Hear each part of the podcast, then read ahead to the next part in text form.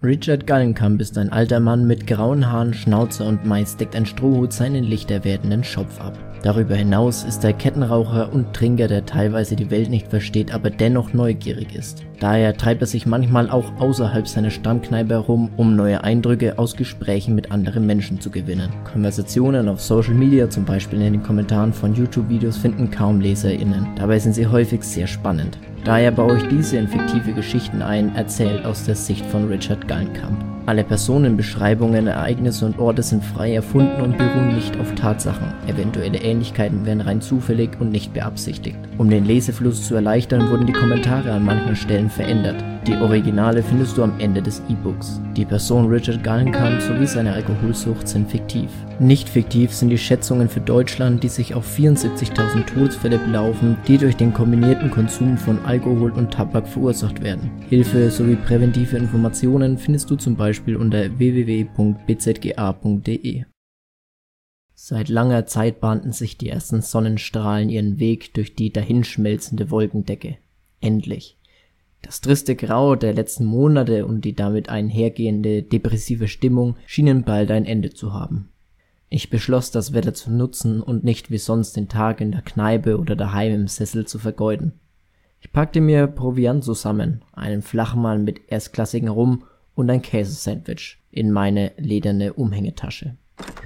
Als ich das Haus verlasse, spürte ich, wie die Sonne auf meine Haut im Gesicht schien, und ich schloss die Augen, hielt kurz inne und nahm einen tiefen Atemzug der frischen Luft. Dann stieg ich auf meinen Drahtesel und machte mich auf den Weg zum See, den ich nach kurzer Zeit erreichte.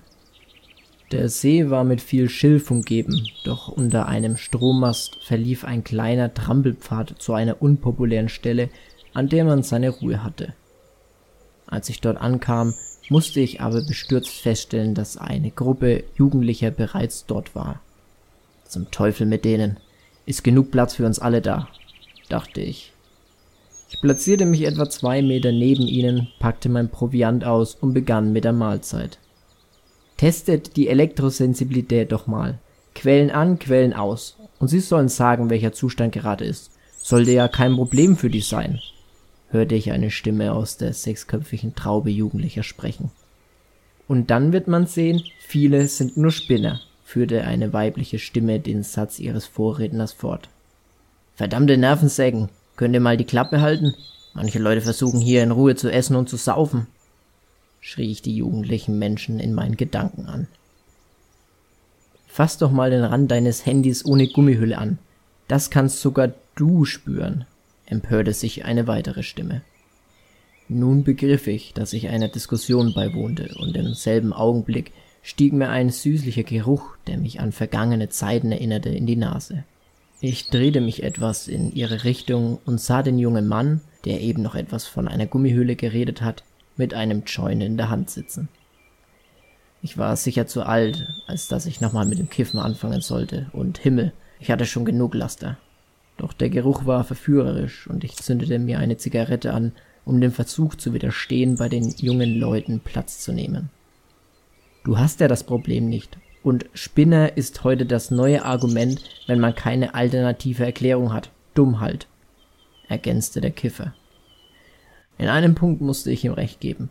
Heute werden Leute viel zu häufig und ohne Argumentation als dumm abgestempelt. Doch was die Thematik selbst anging, war ich mir noch unschlüssig.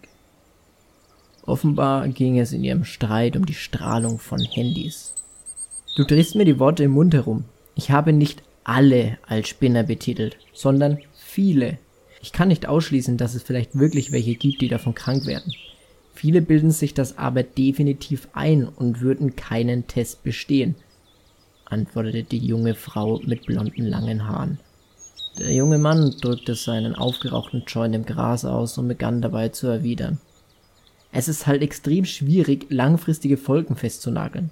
Tatsache ist beispielsweise, dass viele Moleküle, aus denen unser Körper besteht, polarisiert sind, also auf elektromagnetische Wechselfelder mit Bewegung reagieren und so die Strahlungsenergie aufnehmen.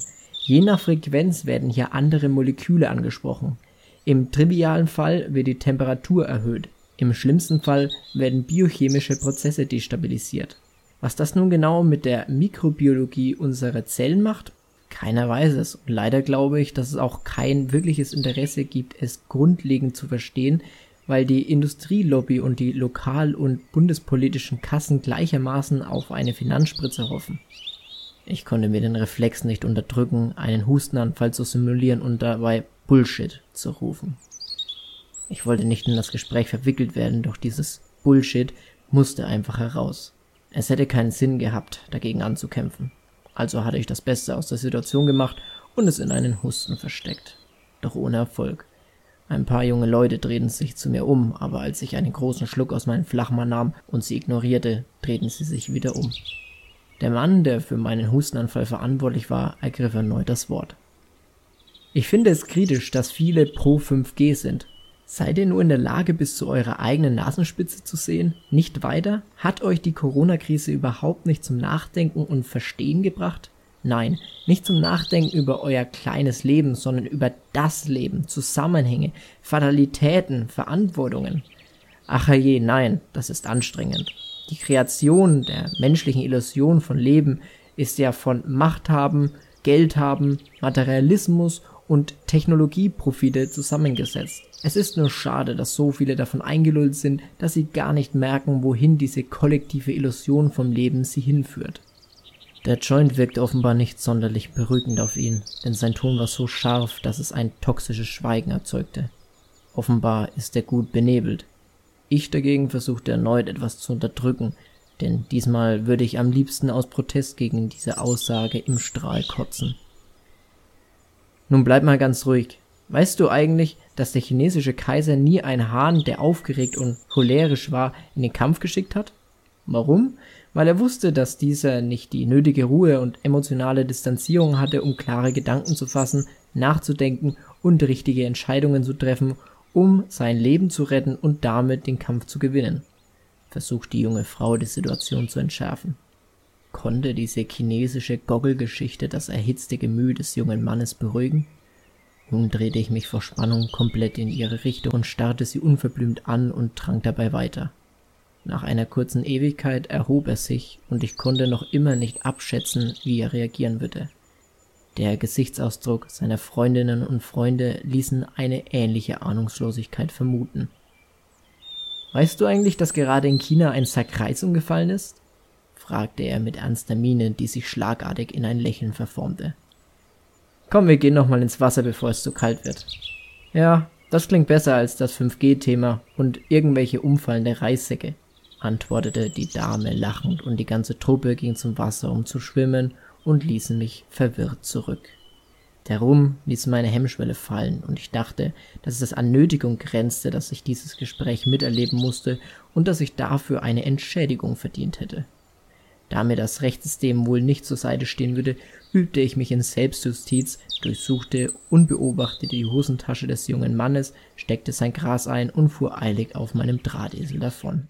Als ich zu Hause ankam, packte ich etwas von den fingernagelgroßen braunen Klumpen zusammen mit ein wenig Tabak in die Pfeife.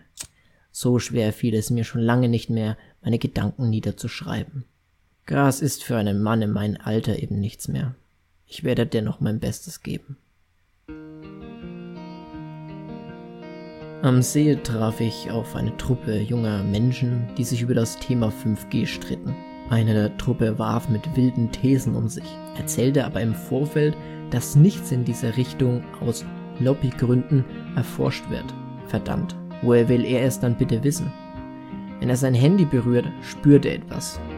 Nun, bei dem starken Gras, das ich ihm geklaut habe, wundert es mich nicht, dass er sich da irgendetwas einbildet. Ich finde die Diskussion über das Thema verstörend. Meistens haben beide Seiten keine Argumente, machen sich übereinander lustig und empören sich.